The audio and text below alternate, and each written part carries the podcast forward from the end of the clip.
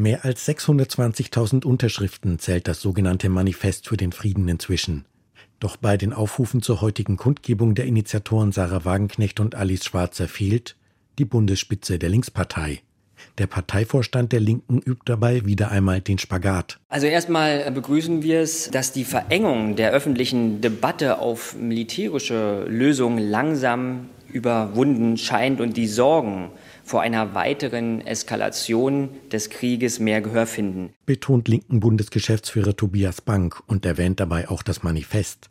Ja, der Vorstand ruft sogar explizit zu Demonstrationen für Friedensverhandlungen auf.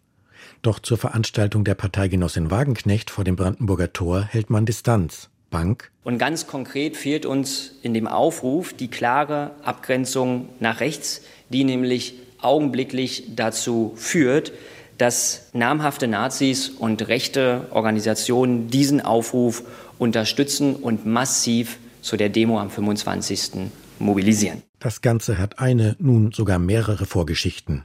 Parteiinterne Gegner werfen Wagenknecht schon länger vor, politisch am rechten Rand zu fischen. Wirtschaftspolitisch links, gesellschaftspolitisch konservativ mit nationalistischem Einschlag. Enttäuschte Bürger, die jetzt AfD wählten, könnten die Zielgruppe für diese politische Haltung sein.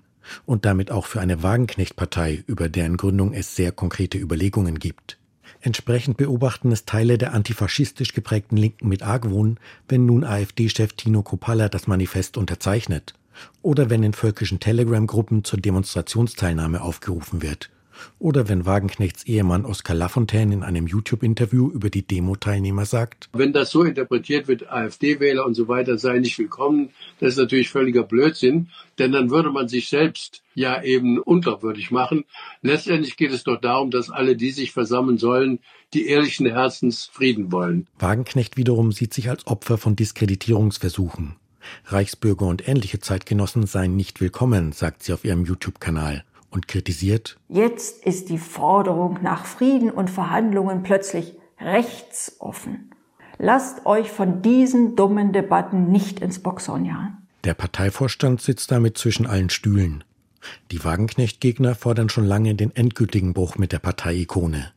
Diejenigen, die Wagenknechts Positionen teilen, fühlen sich dagegen vom Vorstand nicht vertreten und kritisieren, dass die Linke ihrer Rolle als Friedenspartei nicht mehr gerecht wird. Also wenn ich mir die Aufrufe des Vorstandes angucke, geht in irgendwelche stillen Ecken, protestiert da, aber um Himmels Willen nicht so, dass es öffentlich wahrgenommen wird und, und Druck auf die Regierung ausübt. Bitte, bitte nicht. Sagt zum Beispiel Arthur Pech vom Brandenburger Karl-Liebknecht-Kreis, einem etwa 80-köpfigen parteiinternen Netzwerk. Und wir sehen in der Position, die da eingenommen wird, auch parteioffiziell vom Vorstand eingenommen wird, schlichten Versagen ein Versagen vor der Verantwortung für den Frieden, ein Versagen vor der, mit dem Blick auf die großen Gefahren, die jetzt vor der Menschheit und vor uns auch im Lande stehen. Der Parteiintellektuelle Michael Brie fordert bereits einen Sonderparteitag. Dort müsste die Haltung zur Friedensfrage im Lichte des Ukraine-Kriegs eindeutig geklärt werden.